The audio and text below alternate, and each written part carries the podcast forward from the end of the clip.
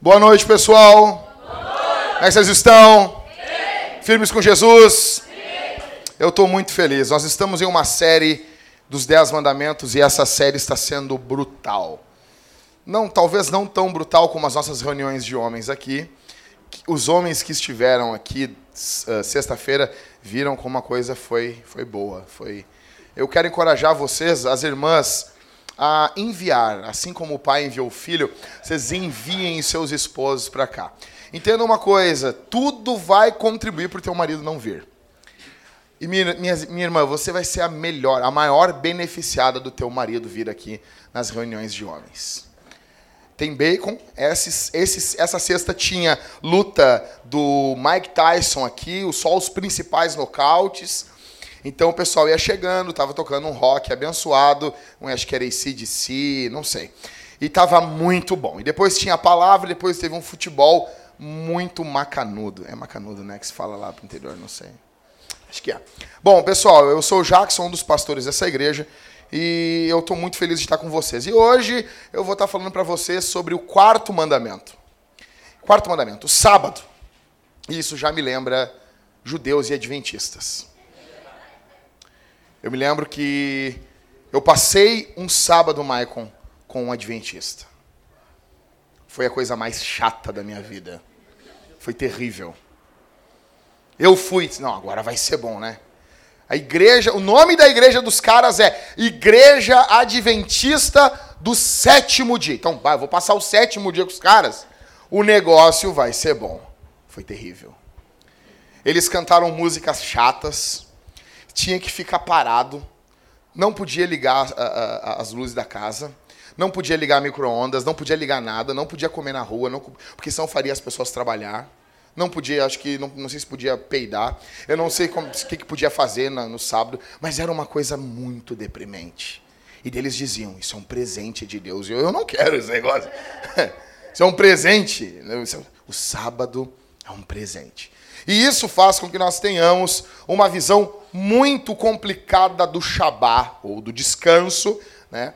A gente vai ter uma visão muito complicada, muito errada do que de fato é isso. Não sei vocês, mas vocês já pensaram nisso?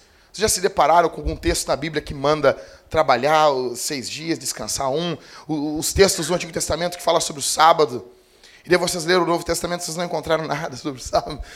E vocês ficam perguntando, e aí, eu preciso ou não guardar o sábado? É sábado, mas o pastor Batista disse que é domingo. E agora, o que, que eu faço? É dez mandamentos? É nove? É nove e meio? Como é que funciona isso? Então, pela graça de Deus, eu quero tentar ajudar vocês. Vocês já passaram por isso? Alguém aqui já passou um sábado com um adventista? pessoal já, o pessoal já passou aqui, já passou? É complicado, né? Já passou também, Daniel? É complicado. É bem complicado. Eu, eu gosto dos adventistas, na minha família tem adventistas, então eu amo eles, mas eu não concordo com eles. Então, é bem complicado, é bem complicado. Ah, ainda que eles não comem bacon, né? Então, eu não entendo isso. É óbvio que o sábado vai ser daquele jeito, eles não comem bacon, vai ser complicado mesmo. As boas novas é que Jesus sabia que nós teríamos problema com esse pessoal. Jesus mesmo teve problema com esse pessoal. Jesus curou um cara lá, não, uma mulher, se não me fala em memória, 18 anos. Aí Jesus, pá, cura ela no sábado. Não eram curas emergentes, que, que, que eram uma coisa emergente, isso. É, preciso que tu cure agora, porque vai morrer. Não, 18 anos, dava para ter esperado mais um dia. Aí Jesus cura logo no sábado. Aí Jesus fala o que para os caras? Meu pai trabalha até agora e eu também no sábado. Complicado, né? Então vamos lá, pessoal. Nós vamos passar mais algumas semanas em Êxodo 20. Você vai ficar comigo no quarto mandamento hoje. O tema do sermão é Lembre-se do sábado, não se esqueça dele. Verso 8 de Êxodo 20 até o verso 11. Nós vamos ler todos juntos a palavra de Deus. Ok? Vamos lá? Verso 8 de Êxodo 20. Se fica com a Bíblia aberta aí comigo, vai ser muito legal. Tá bom? Lembra-te do dia de sábado para o santificar. Seis dias trabalharás e farás o teu trabalho. Então aqui, ó, lembra-te do sábado. Para quê? Para quê, pessoal? Então é para lembrar. Ou seja, provavelmente o povo já guardava isso antes, porque estão lembrando aqui. Né? O Senhor Deus não falou em outros, outros mandamentos, lembra disso, porque estava dando o mandamento no primeiro momento. Então isso aqui o povo já fazia antes mesmo da entrega dos dez mandamentos. Lembra-te do sábado, para lembrar. Para o quê? Para fazer o quê? O que é santificar, pessoal? Já falei um milhão de vezes para vocês. É separar. É ser diferente. Então, basicamente, é de seis dias é para viver um dia diferente dos outros seis. Se a gente vive sete dias tudo igual, tem algo meio complicado. Mas o sétimo dia é o quê? Verso 10. Não, verso 9, perdão. Seis dias trabalharás e farás o teu trabalho. Mas o sétimo dia, saúde, Jéssica, é o sábado do Senhor, teu Deus. Nesse dia não farás o quê? Nem tu, nem teu filho, nem tua filha, mas o, nem teu servo, tá bom? Nem tua serva, nem teu animal, nem o estrangeiro que vive contigo. Então, basicamente, que Deus está dizendo o quê? Não pode ir no parque, não pode sair, não pode pegar e. e não, não é para trabalhar. É isso. Basicamente é isso. Tá bom? Aí Deus vai dar a razão. Verso 11. Porque o Senhor fez em seis dias. Olha só, cara. Aí, galera, ah, são dias literais ou são dias alegóricos os dias da criação? O que, que vocês acham? É literal. O texto aqui está falando que é literal. Está botando, Deus fez o, o mundo assim e a gente vai fazer igual. Tá bom? Então, assim, ó porque o Senhor fez em seis dias o céu e a terra. Ah, mas é muito rápido. Deus pode fazer. Mas o mundo já tinha aparência de velho, assim como Adão. Adão, Deus já não fez ele com aparência de velho? Tem umas pessoas que já nascem com cara de velho, né? Mas não é o caso. A Thalida tem, nasceu o irmãozinho dela, porque meu sogro faz muito filho. E nasceu o, o, o meu cunhado. Cara, ele é uma criança com cara de velho. Cara do meu sogro. Meu sogro, onde eu vou trazer a foto dele? Ele tem uma cara assim, ó. Ele parece o Clint Eastwood. É a cara do Clint Eastwood num bebê. E ainda ele ri meio assim. assim. É muito engraçado. Não é o caso de Adão. Adão foi feito já com aparência velha, mas já era um homem, né? Saúde, Jéssica. Então, porque em seis dias fez o céu e a terra, o mar e tudo que neles há. E no sétimo dia Deus fez o quê? Deus descansou, cara. Por isso o Senhor abençoou o dia de sábado e o quê?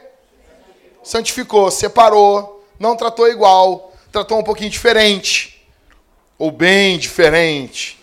Basicamente é isso. Tudo aqui, você tem que entender uma coisa. Tudo nos Dez Mandamentos é algo sobre idolatria. Tudo. Tudo nos Dez Mandamentos é uma luta, é uma guerra contra a idolatria. Isso aqui também, o quarto mandamento, a mesma coisa.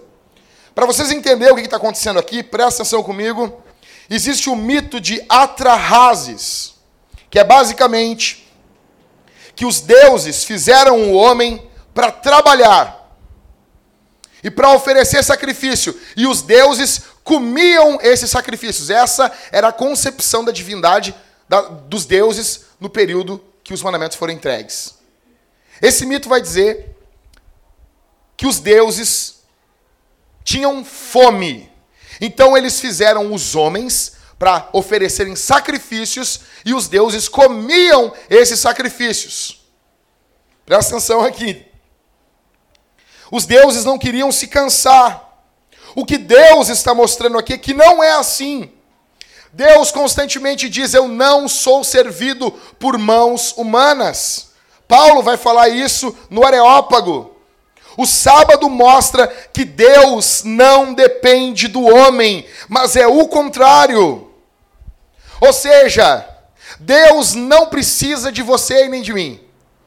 Deus não precisa. Se tu morrer agora, se morreu. Deus segue sendo Deus e tu um infartado. Deus segue Deus. Ah, Jesus, eu, eu, sabe? Jesus, se tal coisa não acontecer, eu não vou mais na igreja. Falou. Então, como a gente estava falando aqui, é assim. É assim. Você não faz falta no reino de Deus. Olha que legal. Olha que legal. Você não faz falta. É o que está acontecendo aqui. O sábado mostra, Deus está dizendo: para de trabalhar. Eu não dependo de vocês. Não tem barganha, não tem troca-troca. Ah, eu vou fazer para Deus, para Deus me fazer. Não, é graça. Jesus disse que Deus trabalha por nós e não ao contrário. Jesus mostra isso. Nós somos salvos não pelas nossa, nossas boas obras, não pelo nosso trabalho, nós somos salvos pelo trabalho e pelas boas obras de Jesus. Então, quando alguém diz, a gente é salvo pelas obras, é de Jesus, não as nossas. Então, no paganismo, o homem trabalha para Deus. No cristianismo, Deus trabalha para o homem. Isso é muito legal. A grande pergunta de vocês aqui, olhando esse texto, nós temos um grande problema nos nossos dias, que tem uma galera, provavelmente os seus pais, eles têm uma adoração por trabalho. É, é a chamada geração baby boom. É a geração ali da, do pós-guerra. Então, normalmente, sempre depois de guerra, as pessoas fazem muito filho. Então é baby boom, né? Vocês entenderam, né? Entenderam, né? Entenderam? Entenderam? Que bom. Ah. Então, eles trabalhavam muito. Muito. De segunda a segunda. E tem a tendência a lidar, a lidar com o trabalho como um Deus. Já outros da nossa geração, gurizada chega, não, pastor, eu quero trabalhar só seis horas, só meio turno, porque eu quero tempo livre. Para quê? Por que, que tu quer tempo livre? Eu falei isso na série de trabalho, eu não entendo. Quando eu vejo as pessoas falando, é que eu, é que eu, quero, um, eu quero um tempo livre. Por quê? Por quê, cara? Não, não, é que assim, eu, eu quero tocar guitarra. Hã? Hã? Não, é que eu, é que, é que eu gosto de jogar um videogamezinho. Que? Não, não, pastor, é o seguinte, é que eu quero aproveitar. Cara,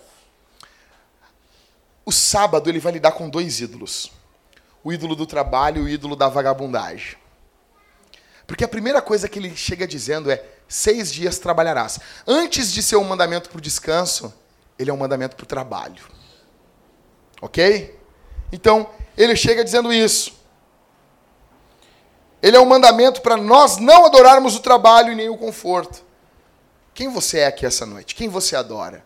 Quem você tem maior tendência a adorar? A tua cama? Não, não, de manhã é ruim de sair dela. É um ídolo.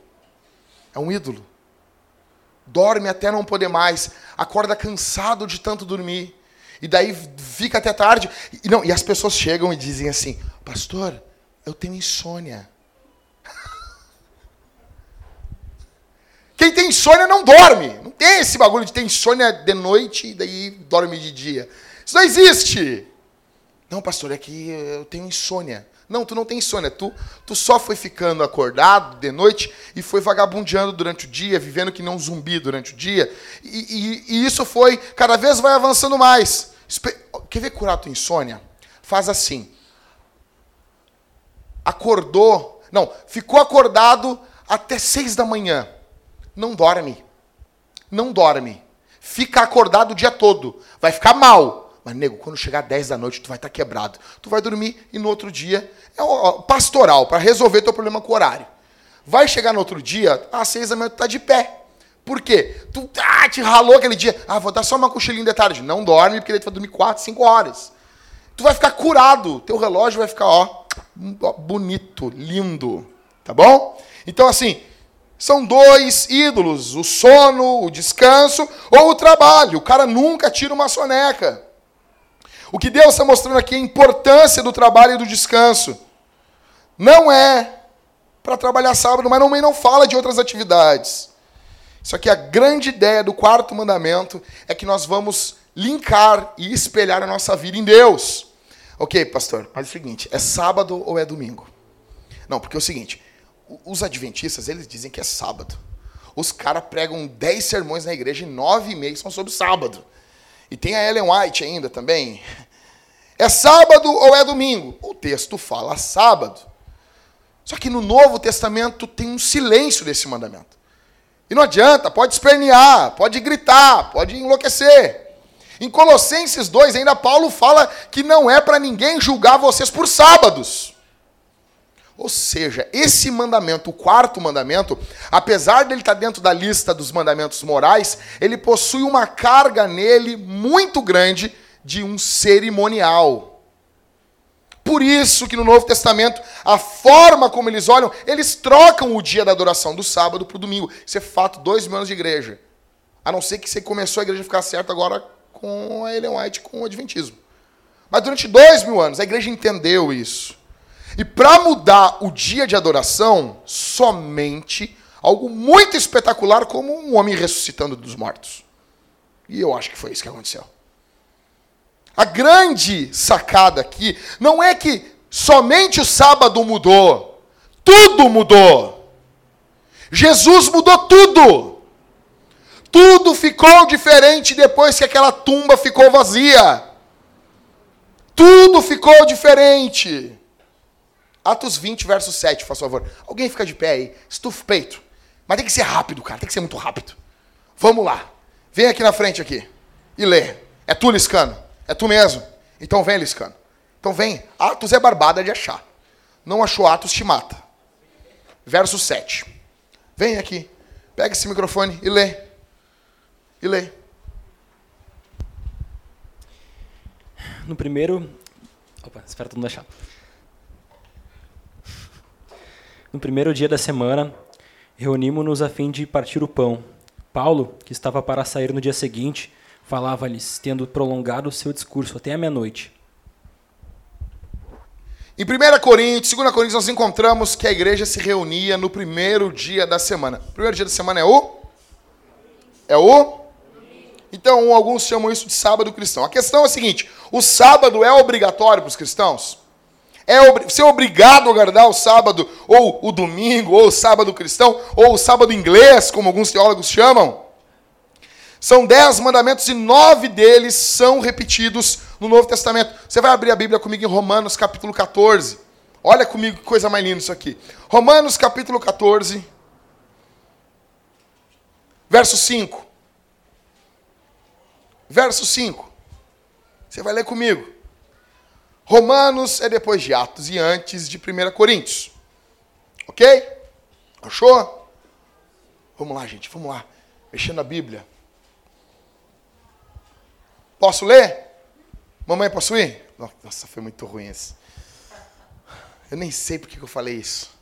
Romanos 14, 5 e 6. Uma pessoa considera um dia mais importante do que o outro, mas outra julga igual todos os dias cada um esteja inteiramente convicto em sua mente.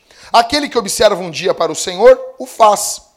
Eu li errado, verso 6. Aquele que observa um dia, para o Senhor o faz. E quem come, para o Senhor come, porque dá graças a Deus. E quem não come, para o Senhor deixa de comer e dá graças a Deus. Ou seja, se vocês quiserem tirar, alguns aqui folgam na quinta. Legal, bacana, muito bom. Você não está indo para o inferno por causa. Fica tranquilo.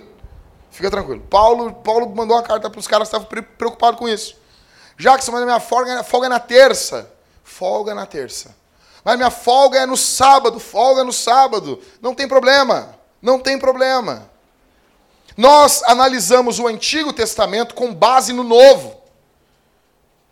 Ah, mas os caras vão me julgar. Paulo já disse: ninguém vos julgue por lua novas, festas ou sábados. Colossenses capítulo 2. Essas coisas são o que? Sombras. Existe uma carga muito forte de cerimonial no quarto mandamento. E cerimonial a gente sabe que isso apontava para Jesus. A lei, ela é um condutor até Jesus. A lei é um condutor que conduz que aponta para Jesus. Mateus 11, 28, o que, que a Bíblia diz? Vinde a mim. Vós que estáis o quê? Hã? E eu vos tomai sobre vós o meu jugo e aprendei de mim que sou manso e humilde de coração. Jesus falava que ele era humilde, tá? Encontrareis o quê? Hã? Sábado. Para as vossas? Encontrarei ali é Shabá. Jesus é o nosso sábado. Em Jesus nós encontramos descanso. Jesus é o nosso sábado. Ok, Jackson. Tá, tô entendendo onde tu tá caminhando. Eu tenho que trabalhar seis dias, descansar um. Vai ter vezes que vocês vão trabalhar sete dias direto. Isso não é bom. Você, ah, estou indo para o inferno. Não, não está indo para o inferno. Mas isso não é bom. E a grande questão do sábado é que não é nós que fomos feitos para o sábado. O sábado foi feito por causa da gente. Então aqui eu queria passar para vocês alguns princípios de sabedoria. A lei, toda ela foi cumprida em Cristo. Então, eu vou dizer para vocês o que eu vejo. Eu acredito que nós, de certa forma, nós estamos debaixo de nove mandamentos. E o sábado, ele é o mais cerimonial dos mandamentos. É bem complicado isso. Eu quase enlouqueci essa semana. O que eu vejo é que no Novo Testamento a igreja olhou desse jeito para os dez mandamentos. São nove mandamentos repetidos no Novo Testamento. O quarto mandamento não é repetido. Pelo contrário, mais de uma vez Paulo fala para as pessoas não julgar, não pensar. Ah, mas se guarda, já que se eu quero guardar o sábado, desde que tu não force os outros a guardar o sábado, faz bonito, meu filho. Vai bonito, vai lá comprar as comidas orgânicas para você, sabe? Que o pessoal da Adventista é muito legal, só coisa orgânica sabe, regula o teu intestino, você vai ficar bonito, vai ficar chique. É legal. As pessoas são tudo zen, elas são calmas, né, amor? Elas são bem calmas, assim. É muito bom. Não tem problema. Agora, tem uma coisa. Se vocês quiserem trabalhar sete dias por semana, o tempo todo, vocês vão se quebrar. Vocês vão se destruir. E isso se aplica muito às nossas vidas. Nós precisamos analisar algumas coisas. E eu quero dar para vocês aqui sete razões porque nós precisamos descansar. Ou sete razões porque nós descansamos. Eu vou ser bem rápido nisso, porque depois eu quero dar sete razões que estragam o nosso sábado. Então é muita razão.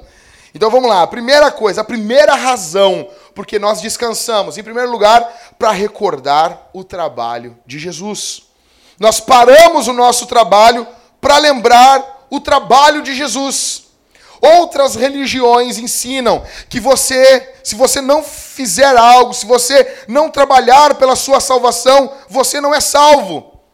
No cristianismo é diferente. Jesus trabalhou por nós. Ele disse na cruz: está consumado. Sabe por que Deus descansou no sétimo dia? A Bíblia diz ali, né? E no sétimo dia Deus descansou. O termo no hebraico é mais ou menos: o cara está pintando um quadro é porque o cara, está fazendo uma pintura linda. E daí ele dá uma recuada e ele olha aquele quadro e diz assim: Ah, ficou bonito. E ele descansa, mas não é um descanso passivo, ele se alegra naquilo que ele fez. Foi isso que Deus fez. Deus fez a criação, ele recuou e olhou assim: ficou muito bom. Ele contempla, ele se alegra na criação. E eu conversando com o pastor Rafael Ribas, ele disse uma coisa muito fantástica para mim. Ele disse assim: Jackson, Deus só descansou no sétimo dia, porque em Deus Jesus já tinha ido para a cruz. A Bíblia diz o cordeiro que foi morto desde a fundação do mundo. Então, Deus sabia que não somente a criação estava garantida, mas a redenção também estava garantida. Então, Deus descansou. Ok? Coisas do Ribas. Nós celebramos o que Jesus fez. Sábado, descanso, para nós agora é festa, é celebração. É isso. Eu pergunto para você: você olha aqui o domingo como um dia chato ou como ponto alto da semana? Fala para mim. É cansativo vir na igreja, encontrar os irmãos? É difícil para você vir aqui na igreja? Segunda razão, porque nós descansamos, porque nós queremos se conectar ou nos conectarmos com Jesus e com o seu povo.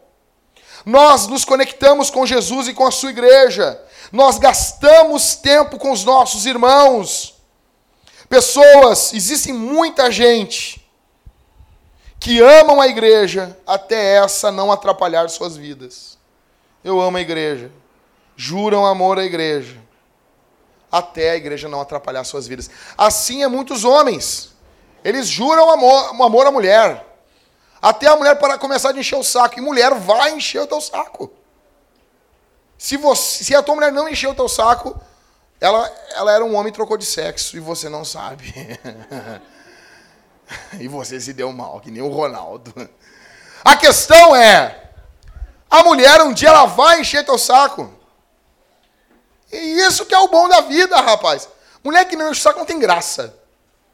Entendeu? A perturba, a mulher vai te perturbar. É isso. Ela vai botar um tempero na tua vida. É uma pimenta do, do, assim, ó, do demônio. A loucura. A loucura. Os caras chegam para mim e dizem, Jacques, eu não aguento minha mulher. Eu disse, quem aguenta? quem aguenta? Mas não. Aí quando a mulher começa a, o problema, eles largam a mulher. Criança, mesma coisa. O cara ama a criança até ela dar a primeira cagada. Deu a primeira cagada, já não ama mais. Já não ama mais. E uma igreja é a mesma coisa. Tem gente que ama a igreja. Eu amo a igreja. Eu amo a igreja. Até a igreja ter alguns problemas. Só que olha o que Hebreus capítulo 10, verso 24 e 25 diz pra gente.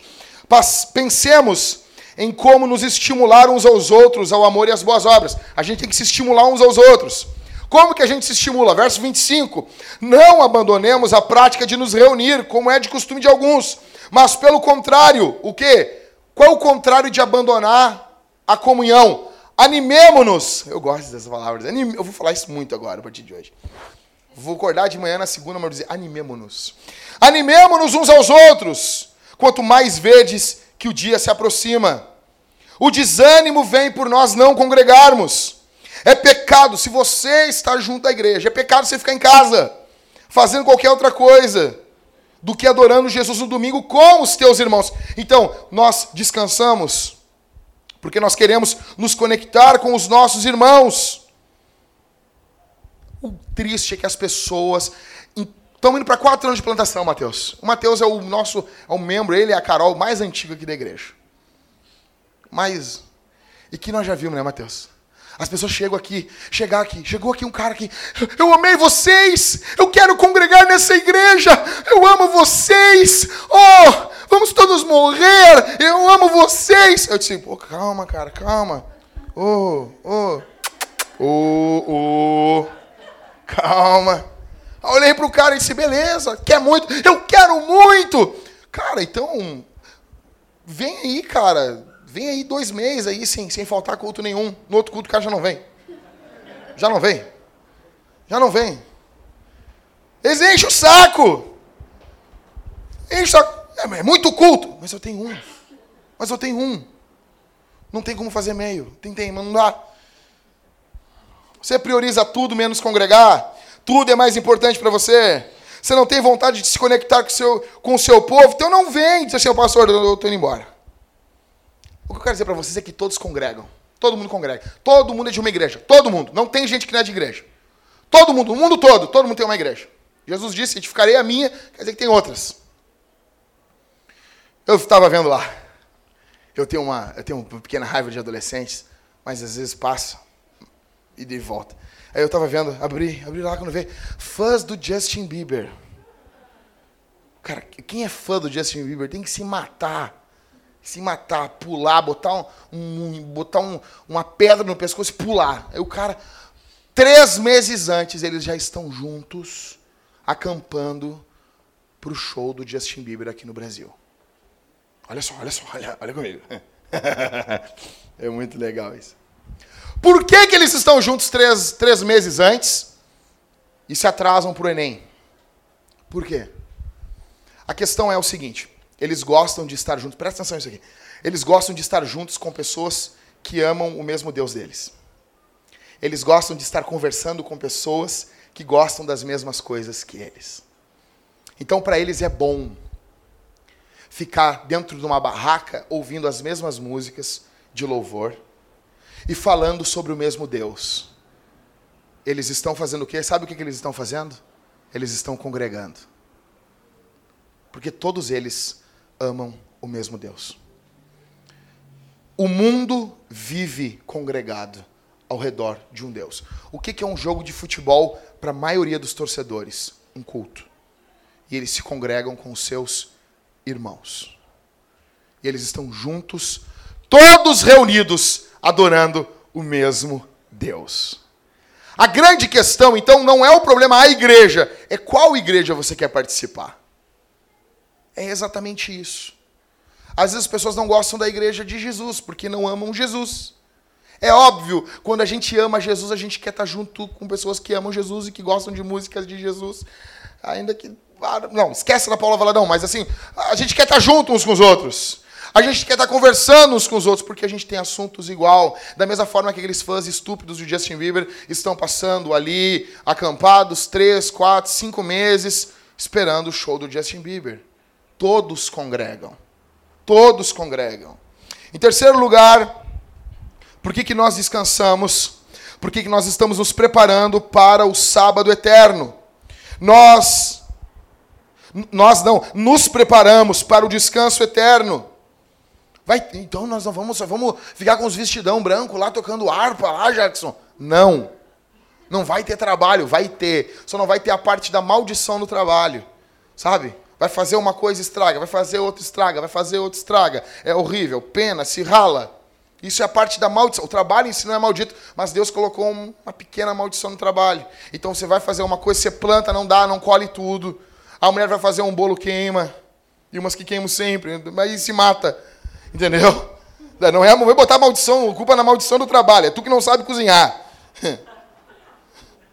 Nós estamos nos preparando para o sábado eterno. A eternidade será um eterno descanso.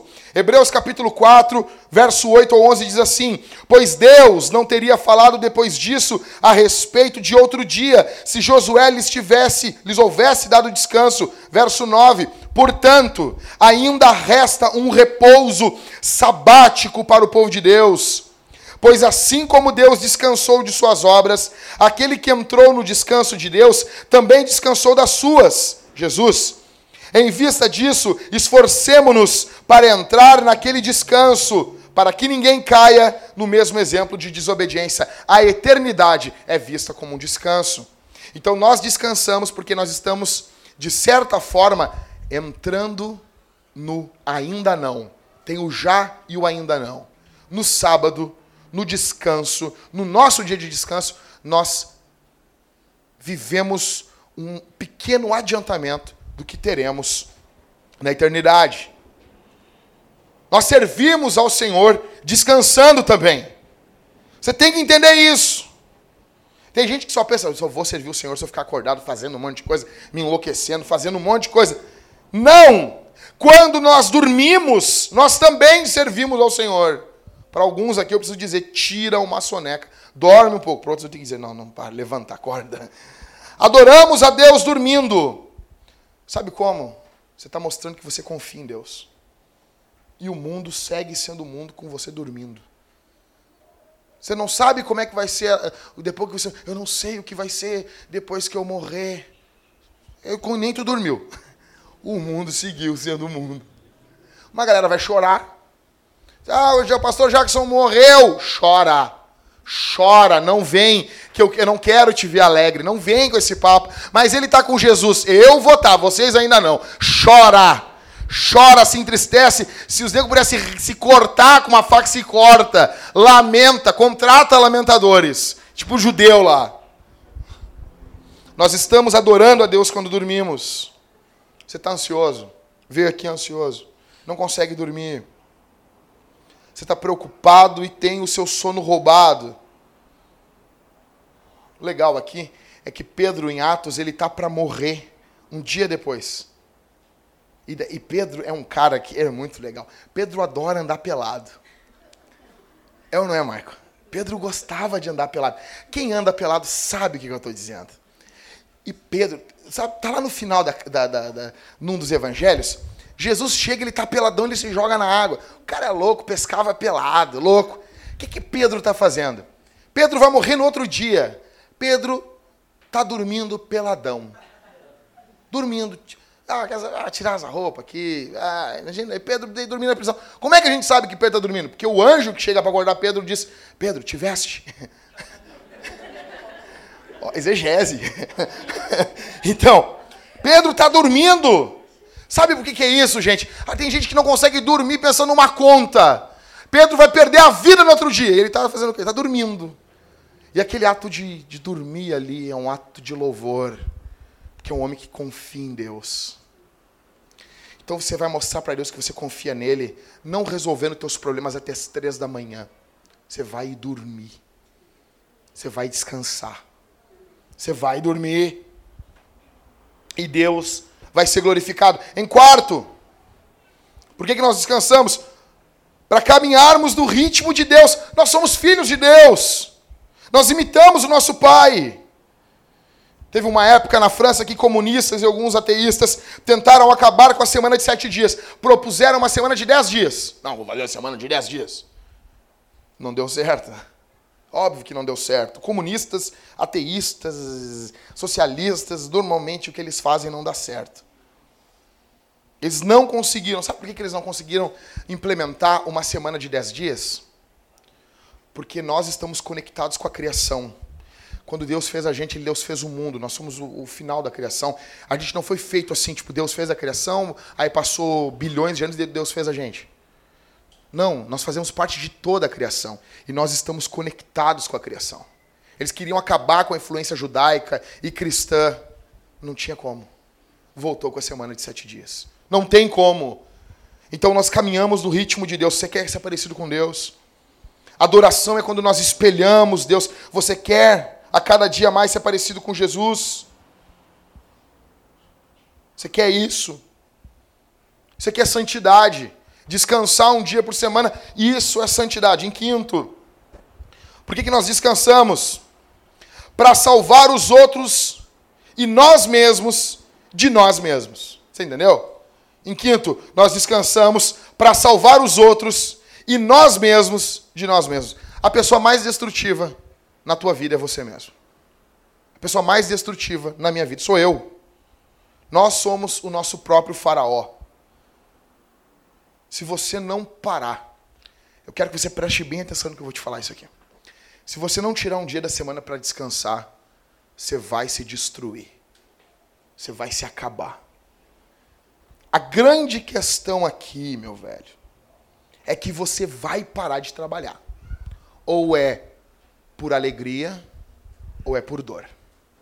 Isso é fato. Ah, mas é, ah, ele só tem tempo para o trabalho. Ele trabalha dia e noite, não trabalha todos os dias da semana. Ele é só trabalho. Não, ele vai descansar. Vai dar um troço uma hora nele. O, vai dar um troço. Vai dar. Em vez de ele usar o descanso com alegria, ele vai descansar dentro da emergência de um, de um hospital. É fato. O corpo não aguenta. O corpo não suporta. João Dória. Os caras falaram agora como que o João Dória vive. O cara fica até quase 11 horas da noite na prefeitura. Chega em casa meia-noite, corre duas horas de esteira, saiu na Veja isso. Corre, até que não dá para confiar muito na Veja, mas saiu lá, eu acho que não é. Corre duas horas de esteira, vai dormir às duas da manhã e acorda às cinco. Ele dorme três horas. Às cinco da manhã ele já está tocando terror nos caras no grupo do WhatsApp da, da prefeitura. Esses dias eu acordei, eu, eu acordo, procuro acordar 5 e meia, entre 5 e meia e 6 e meia eu tô de pé. Aí eu acordei 5 e meia. Aí depois que eu tinha feito minhas práticas devocionais, eu, eu abri o Facebook, olhei lá, tava um vídeo do João Dória. Aqui é 5 e 28 eu tô aqui nas ruas de São Paulo. Louco! Louco! O cara quer dormir 3 horas. Não, faz isso um período da tua vida. Vai fazer. Só que um período tu vai ter que parar. Não vai aguentar. E eu acho que é bom nós pararmos por bem e não por mal. A questão, ah, mas o meu marido trabalha sete dias por semana, pastor, e ele mal tem tempo para mim. Não, tu vai ter tempo em breve com teu marido, só vai ser outro. É fato, cara. Fica tranquilo, não tem tempo para tua esposa. Ela vai ter tempo com o marido dela, só não vai ser você. Você vai estar tá morto. Você está idolatrando o teu trabalho? Você está tratando o teu trabalho como um Deus? Você está servindo a você mesmo. Você sente que você está se matando. Meu conselho é fuja de você para Deus. Em sexto, porque nós descansamos para nos divertirmos e fazermos memórias. Religiosos são caras chatos. São caras chatos, complicados. Jesus era um cara muito divertido. Sabe como é que eu sei que Jesus era divertido? Primeiro, a gente viu crianças ao redor de Jesus. Você já viu crianças não ficando gente perto de gente divertida? Criança não fica em volta de gente chata. Segundo, Jesus era convidado para tudo que é festa. Você já viu chato convidado para festa? Não convido. Eles não convidam. Se você nunca vai convidar para festa nenhuma, é porque é chato. Jesus não. Jesus é um cara divertido. Jesus é um cara animado. Jesus vai à festa. Jesus é um cara badalado. Você não convida um chato para uma festa. É errado, Jackson, brincar no dia do Senhor. Eu tenho, tenho que ficar sério, descansando. Hum, ali, dia do Senhor. Não! Não! É errado! Não! Tem um caso muito legal. O R6 Pro conta que o John Knox, John Knox, o homem da espada, foi visitar Calvino no dia do Senhor. Ele chegou no dia do Senhor, ele achou que ia encontrar o reformador ali, orando, com os joelhos parecendo um camelo. Calvino estava jogando bocha. É é, aquela boininha nunca me enganou, ele era gaúcho. Ele era gaúcho jogando bocha. devia estar ouvindo o Mano Lima. Calvino jogando bocha no dia do Senhor. Imagina. Eu sou calvinista, cara. Entendeu? Então leva a tua família num parque, passeia. Isso não é pecado. Se nós queremos que nossas esposas, filhos, tenham boas memórias de nós amanhã, nós precisamos gerar essas memórias hoje. O que é agradável para você aqui essa noite? O que, que você gosta? Você tem prazer? O dia do Senhor ele é dado como um presente para a gente. Deus quer que os seus filhos riam, sejam felizes. Tem um, um, um artigo de um pastor amigo meu, de, de, um pastor presbiteriano amigo meu, lá de Brasília. E ele escreveu, fez um, um tratado teológico sobre entretenimento. E ele diz ali, é muito legal, ele diz assim que nós, na verdade, nós gostamos de brincar. Nós gostamos, todos nós gostamos de brincar. Todos nós gostamos de rir. Nós gostamos de criar jogos, criar brinquedos, e isso é um reflexo do Criador em nós. Então, seja feliz. Em sétimo, por que nós descansamos? Porque nós precisamos aprender a diferença entre gerenciamento de tempo e gerenciamento de energia. Existem coisas que levam pouco tempo, mas muita energia. Existem coisas que levam muito tempo, mas pouca energia. Então tem a diferença. Presta atenção aqui. Tem uma diferença. Não, eu, eu preciso economizar meu tempo. Tem gente que está muito preocupada em, em remir o tempo. Isso é legal, bacana. Só que não pensa nunca em como gerenciar a sua energia. Nós sempre pensamos no tempo e nunca na energia. O mais importante, não que o tempo não é importante você gerir ele, você gerenciar o seu tempo. Mas o mais importante é você gerenciar a sua energia. Você precisa descobrir coisas que recarregam as suas baterias. Tá lá. Talvez você é que nem um iPhone. Você mal tirou da tomada, já cai a bateria. Puf, meu Deus, dá um desânimo. Eu tenho um telefone, esse iPhonezinho velho aqui, de 2011. Eu boto, cara. Eu botei ontem, a gente foi num casamento. Eu saí de casa com 100%. Eu saio de, quando eu saio com o meu telefone com 100% de, de bateria, eu saio de casa de peito empinado, rapaz. Eu tô pronto para ir para guerra. 100%. Eu, se eu me perder na mata, eu tenho bateria para chamar alguém. Eu tô firme ali. Eu entrei no carro, botei o GPS, chegamos em Gravataí e eu, e, e eu bati, bati uma foto. 62% de bateria. Eu, por que isso, cara? Imagina. Mas você tem noção do que é isso? Eu saí com 100%, botei no GPS, cheguei em Gravataí, bati uma foto, 62% de bateria.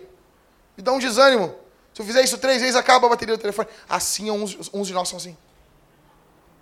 A gente precisa descobrir coisas que recarregam as nossas energias. Então, vou dar um exemplo para vocês. Pessoas introvertidas são pessoas que não são energizadas por pessoas. Pessoa ela é introvertida Muita gente cansa ela. Não é que ela não gosta de gente, ela gosta. Mas ela é introvertida. Aí muita gente cansa. Como que ela vai recarregar as energias dela? Ela vai ficar sozinha. Sozinha. Tem dentro do casamento, às vezes, o homem quer ficar um pouquinho sozinho. E a mulher, o que, que tu tem? O que, que tu tem? O cara quer ficar sozinho, cara. Eu faço questão que a minha mulher saia com as amigas dela para ir no cinema. ah, nós vamos no cinema. Que legal. Eu faço questão. Não quer? Por quê? Porque o homem precisa ter um tempo para ele, a mulher precisa ter um tempo para ela. A pessoa, e principalmente quem é introvertido, precisa ficar sozinho. Já o extrovertido é o contrário. Não é que ele gosta mais de gente, é que ficar com os amigos traz energia para ele. Ele se anima. Ele está ele tá triste, ele está cansado. Ele tem que encontrar os amigos dele. Então, você tem que saber quem você é. Está cansado, você é introvertido, fica sozinho. Vai ler um livro. Bota lá o Djavan, dia frio, bom lugar. Gostou, né, Michael? Extrovertido, está cansado, marca alguma coisa, sai. O sábado é uma forma em que nós recarregamos nossas energias. Os extrovertidos farão isso com seus amigos, os introvertidos vão fazer isso sozinho com um gato. Quem é você aqui essa noite? Você se preocupa com o seu tempo, só com o seu tempo, ou você se preocupa com as suas energias também? Você se preocupa como que você recarrega suas energias? Você fica renovado de estar com seus amigos? Ou precisa de um tempo sozinho, lendo um livro, lendo um HQ?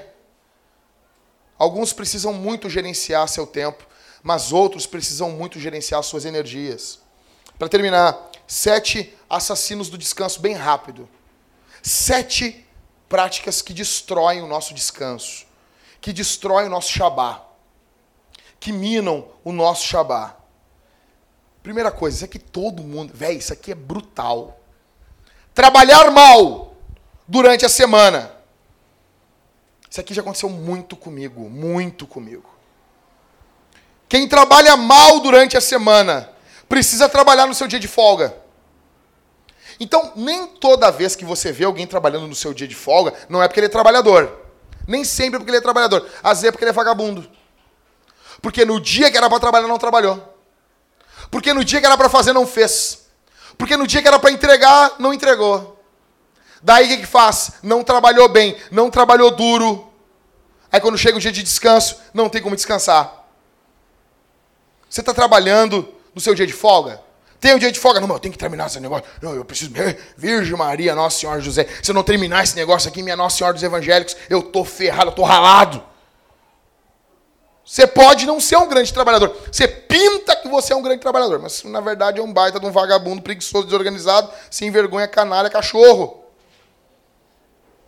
Então, primeira coisa, trabalhe duro e descansa pra caramba. Trabalha seis dias a fio e descansa. Segundo, Segunda questão que acaba, que destrói com o nosso sábado, nosso descanso. Regras religiosas. O sábado foi feito para o homem. É um presente. Você não cria regra para um presente. Eu vejo que por questão de piedade, os puritanos, eles pegaram muito pesado na questão do domingo. Muito pesado. Eles literalmente queriam viver a visão veterotestamentária do Antigo Testamento no domingo. Isso é terrível. E foram criando regras e regras e regras e regras, enquanto a Bíblia diz o quê? Não é para trabalhar, é para descansar. É isso. É isso. Não crie regras. Uma coisa boa, vou te dar um conselho. Você pode pegar e anotar teve uma ideia, lembrou de alguma coisa, anota no celular. Toda vez que eu anoto no celular um negócio, eu já posso me esquecer, eu já posso ficar tranquilo sem ficar pensando naquilo. Outro, uma, um outro, uma outra questão. O sábado, quando ele possui muitas regras, ele não se torna uma bênção, mas sim um fardo, como eu falei para vocês aqui com os adventistas. É do sétimo dia. Dá até arrepio na alma, velho. Dá arrepio na alma. Em terceiro, observar o sábado sem um coração descansado. Isso acaba com o descanso. Observar o Shabá, observar um dia de descanso sem estar com o coração descansado. Isso acaba com o nosso descanso. Descansar e estar ansioso no dia do descanso. Já aconteceu isso com vocês? Está ansioso no dia do descanso. Conselho: trabalha com as mãos. Tu, não, Jackson, eu trabalho na obra trabalho na obra, levantando tijolo. Como que você vai aproveitar o dia do descanso? Fazendo algo mental. Vai ler um livro, vai jogar um jogo com teus filhos, vai fazer alguma coisa que envolva a mente. Usa, não deixa de usar. Isso é bom. Ah, Jackson, o que, que tu faz? Trabalho com computador. Gurizada hoje trabalha com computador. O que, que vai fazer? Como que tu pode passar o dia de descanso? Vai cortar lenha. É, é sério. É sério. Não, não pegue o computador. Quem trabalha com computador, não pegue o computador no dia de descanso. Não pega. Faz algo braçal. Vai fazer um exercício. Vai fazer algo diferente. Quem trabalha com a mente, descanse trabalhando com as mãos. Quem trabalha com as mãos, o contrário. Cozinhe no sábado, no dia de descanso. Quem trabalha com as mãos pode querer ler um gibi, alguma coisa, não sei. Às vezes precisamos também mudar o lugar da onde ficamos. Vou dar um exemplo. Eu passo a primeira parte do dia trabalhando numa sala, lendo muito, orando. Então, às vezes, aquela salinha com os meus livros, é, eu não consigo descansar. Então, todas as vezes, as melhores vezes que eu descansei, eu saí de casa com a Thalita eu saí e eu descansei. Porque é o local que eu trabalho. Ainda que o descanso não pode estar preso nisso, porque é uma disposição do coração. Quarto, Faraó. Teu Faraó. Olha para o teu Faraó aí. Olha o teu Faraó. Isso aqui destrói o dia do descanso. Para 99% das pessoas. Isso aqui. Isso aqui destrói isso aqui destrói o dia do descanso. Telefone é um assassino, smartphone é um assassino de sábado. Não, só vou dar uma olhadinha no meu e-mail, só vou dar uma olhadinha nas minhas mídias sociais. Mas é, não, não, não é muito importante. Não é! Não é! Desliga essa bosta! Desliga, pomba! Todas as vezes, todas, eu estava, assim, me dá uma agonia. Chegava uma mensagem no, no WhatsApp, ah, meu, eu tenho que responder isso. Cara, tá um turbilhão de gente que eu não respondi ali. Vão se ferrar, não tô nem aí, cara. Não tô nem aí. Tá lá, os cara... aí o cara me mandou agora para mim assim, ô oh, pastor, tu, quando tu puder ouvir o áudio aí, né? Hum, quando eu puder. Quando eu puder, eu vou ouvir. E deu. Não posso. Não posso. Senão viram, viram Deus. Toca. Ai, fala, fala, Senhor, fala. Ai, amém. Pim, ai, fala, Senhor. Ai, amém. Pim, fala, Senhor. Em quinto, uma quinta coisa que destrói o seu descanso. Isso aqui, isso aqui é brutal, velho. Não planejar o seu sábado a lápis não planejar o seu sábado a lápis. Destrói o sábado. Planeje o seu sábado a lápis. Grande problema é que uns não planejam. Todas as vezes que eu vinha vindo para a igreja assim, o que nós vamos fazer amanhã, Thalita? O que a gente vai fazer amanhã? Todas as vezes que eu não planejei, passou o dia de descanso, não fiz nada. E tem gente que planeja. Não, não, é, pastor, desse mal aí eu não sofro, eu planejo. Mas é um planejamento que ah, não pode sair nada errado. Rígidos demais. Precisam aprender também a se reprogramar. Pessoas que não planejam perdem o dia do descanso. E pessoas que planejam de forma rígida tornam o sábado um fardo. Meu conselho, planeje a lápis. Planeja, mas talvez tenha que mudar algumas coisas. Faça planos, mas tenha flexibilidade. Eu gosto dessa palavra também. Flexibilidade. Sexto, assassino de sábado. Descansar de seu trabalho ao invés de descansar para o seu trabalho. O padrão de Gênesis é o seguinte: e houve o que? Tarde e manhã. O padrão de Gênesis não é assim, e houve manhã, tarde e noite. O padrão de Gênesis é diferente. O dia para Deus começa na tarde, no finalzinho da tarde. Ali, se pôs o sol, começou o dia. E vai de um pôr do sol ao outro. Esse é o jeito de Deus medir o dia. Mas a gente não. Como é que a gente pensa? O dia começa de manhã. Acorda de manhã, good morning, sunshine. Ah, estou feliz. Bota lá uma música bem alta, né? Ah, e, oh, que alegria, os pássaros estão cantando fazendo fezes no meu carro, que alegria, eu sou tão feliz. Está tomado de manchas brancas. Obrigado, pássaros demoniados. Ah. Mas isso está errado. O nosso dia começa. Isso aqui vai mudar a tua vida. Isso aqui vai mudar a tua vida. O nosso dia deve começar no pôr do sol. A parte mais importante não é a parte da manhã, mas sim o nosso jantar e a hora e a hora que a gente vai dormir. Presta atenção nisso aqui. Nós devemos nos preparar para o outro dia. Descansamos e depois trabalhamos. Deixe o trabalho para o outro dia. Vá dormir. Teve uma coisa que mudou na minha vida de uns meses atrás para cá. Eu dava, eu fazia muita coisa durante o dia, aí dava 11 horas, me dava um desespero porque eu não tinha feito tudo. Então eu queria resolver a vida. E eu ficava até 3, 4 da manhã. Quantas vezes, vocês já viram isso? Quantas eu virei a madrugada fazendo sermão? Eu não faço mais isso. Só se for um caso morrer 3, 4 durante a semana e eu não tiver como, mas isso vai ser uma exceção. A grande questão é, eu sempre deixo coisas para fazer no outro dia. Durma. Irmã que está aqui, teu, o teu marido não pode dormir sem tu. Não pode. Tem um grande problema. A mulher vai dormir, o cara fica na internet. Por quê? Mas por quê? Mulher dormindo sozinha ali. E o cara na internet. Eu tô na internet. E a mulher dormindo sozinha ali. Três semanas sem sexo. Depois vem o que com problema? Oh, pastor, não sei o quê. Vai dormir com a tua mulher, rapaz. Desliga isso aí, vai dormir com a tua mulher. Então, irmãs que estão aqui, maridos, casais dormem juntos.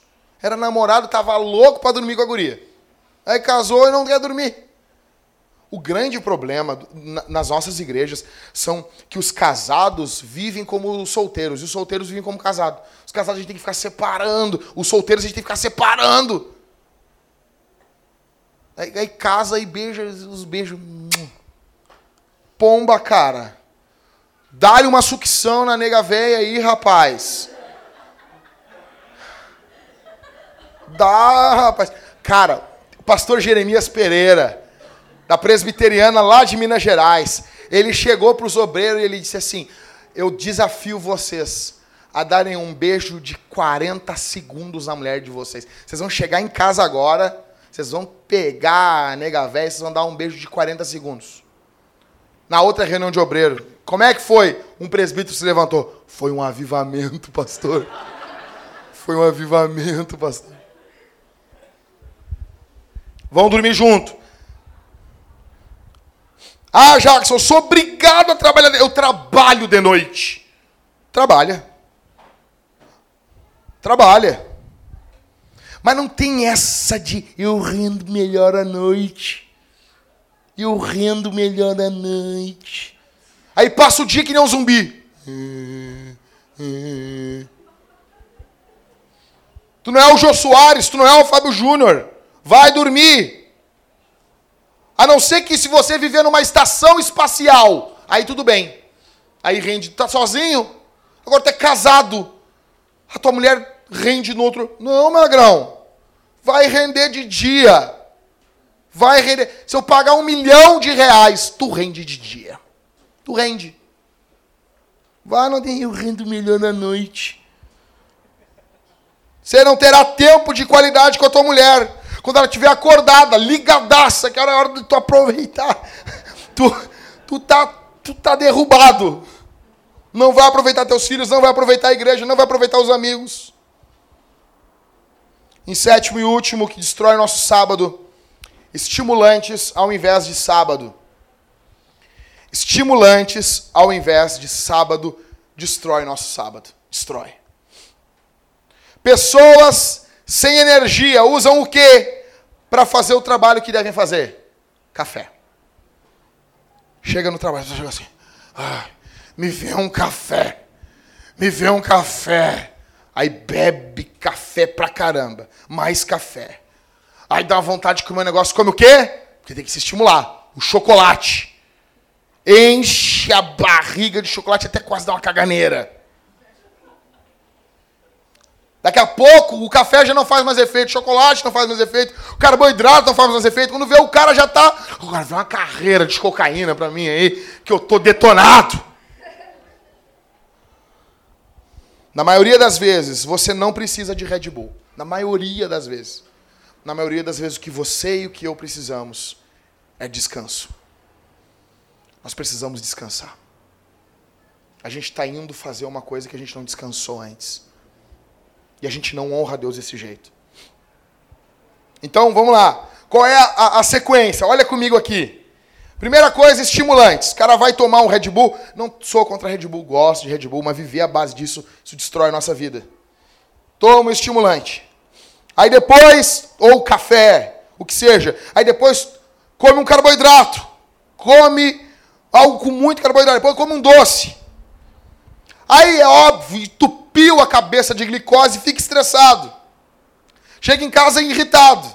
Vai fazer o quê? Tá irritado. Tô irritado. Tô irritado, tô irritado. Vai fazer o quê? Vai ligar a TV. Vai ligar a TV. Ligou a TV. Aí vai passar o sono. Para onde que ele vai? Para internet. Aí quer dormir.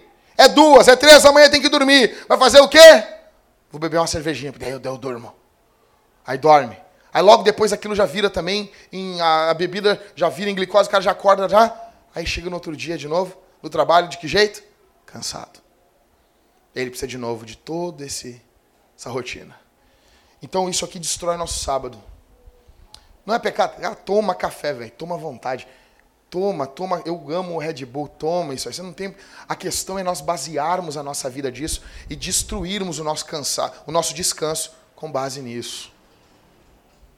A questão principal aqui é quem você adora. O seu trabalho ou seu descanso. O sábado nos ajuda a destruirmos a idolatria do trabalho ou do descanso. Nós prosseguimos adorando Jesus. Ele é o nosso sábado. Jesus. É tudo sobre Jesus. A grande questão é que Adão quebrou esse quarto mandamento lá no Éden. A desobediência de Adão impede Adão de entrar no descanso sabático do eterno. Ele deveria ter descansado em Deus, mas ele não fez isso. Ele não descansou em Deus quando permitiu que sua esposa comesse da árvore, da árvore que ele foi ordenado não comer, ele pôs em jogo o descanso eterno, o que é uma violação do Shabá. A boa notícia é que essa noite, senhores, é que apesar de você ou eu muitas vezes idolatrarmos o descanso ou o trabalho, Jesus não fez isso. Jesus não fez isso. É muito legal, alguns, alguns teólogos vão dizer que Jesus, quando estava com sono, ele dormia ele dormia, ele descansava. Jesus entra num dia de sábado numa sinagoga. Ele faz obras de piedade, de misericórdia, de necessidade. Além disso, o nosso Senhor assegurou o nosso Shabá eterno por meio da sua morte na cruz. Jesus é o nosso descanso. Isso aqui é principalmente para o teu bem. Isso aqui é uma forma de honrar Deus? É. Isso é uma forma de glorificar Deus? É. Mas isso aqui principalmente é para o teu bem. E nós temos tendência, muitas vezes, a atividades extras e demais. Nós precisamos descansar. O Espírito Santo pode transformar você aqui essa noite. A maior missão, a maior prova de uma igreja que está em missão são membros saudáveis. São pessoas que descansam, que cultuam, que alegram, que se celebram ao Senhor juntas. Imagina comigo uma igreja onde as pessoas descansam Imagina que impacto isso não causa ao mundo. Saber que o marido não vai dormir três, quatro da manhã enquanto a mulher está dormindo e vice-versa também. O marido vai dormir, a mulher não vai dormir.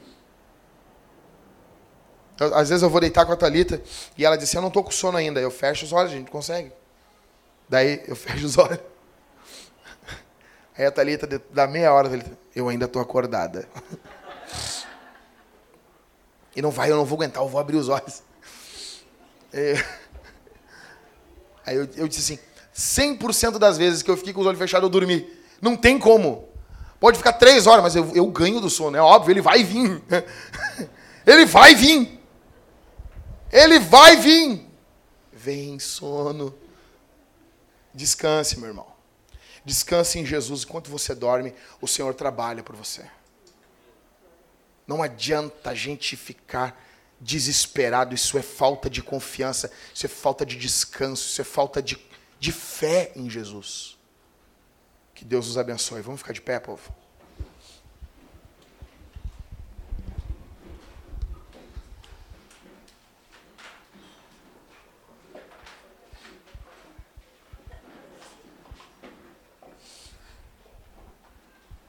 Quero orar por você.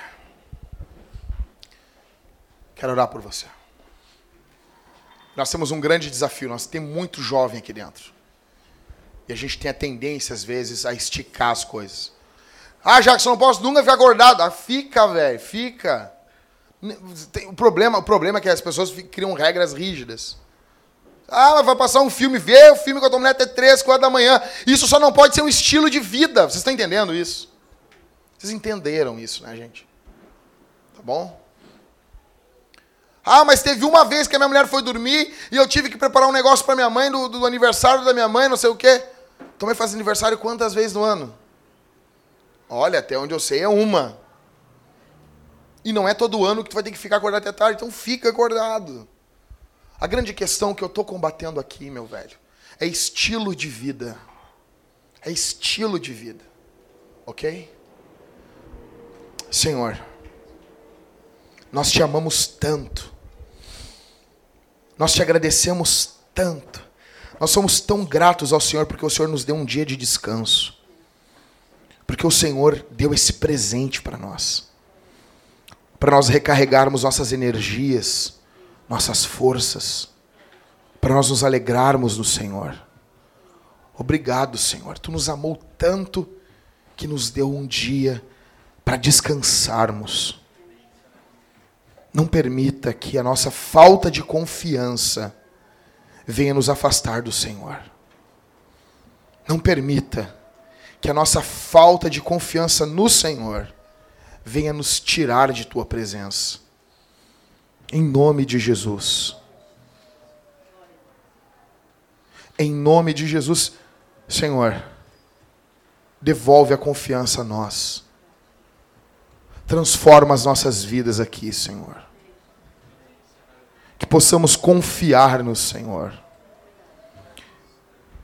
Eu oro por cada um que está aqui essa noite, te pedindo que o Senhor opere grandemente na vida dos meus irmãos. Trabalhe em suas vidas, Senhor. Em nome de Jesus, que eles se acalmem, que eles fiquem confiantes no Senhor peço por eles, eu rogo pelos meus irmãos. Quanta ansiedade, quanta depressão, quantos males modernos que só vêm sobre as nossas gerações, sobre a nossa geração, porque nós não descansamos, porque nós não confiamos. Tem misericórdia de mim, Senhor, que quantas vezes sou tentado a quebrar esse mandamento. Me perdoa, me ajuda. Me ajuda a confiar no Senhor. No nome de Jesus. Nós te pedimos essas coisas. Para a glória do Deus Pai. Amém e amém.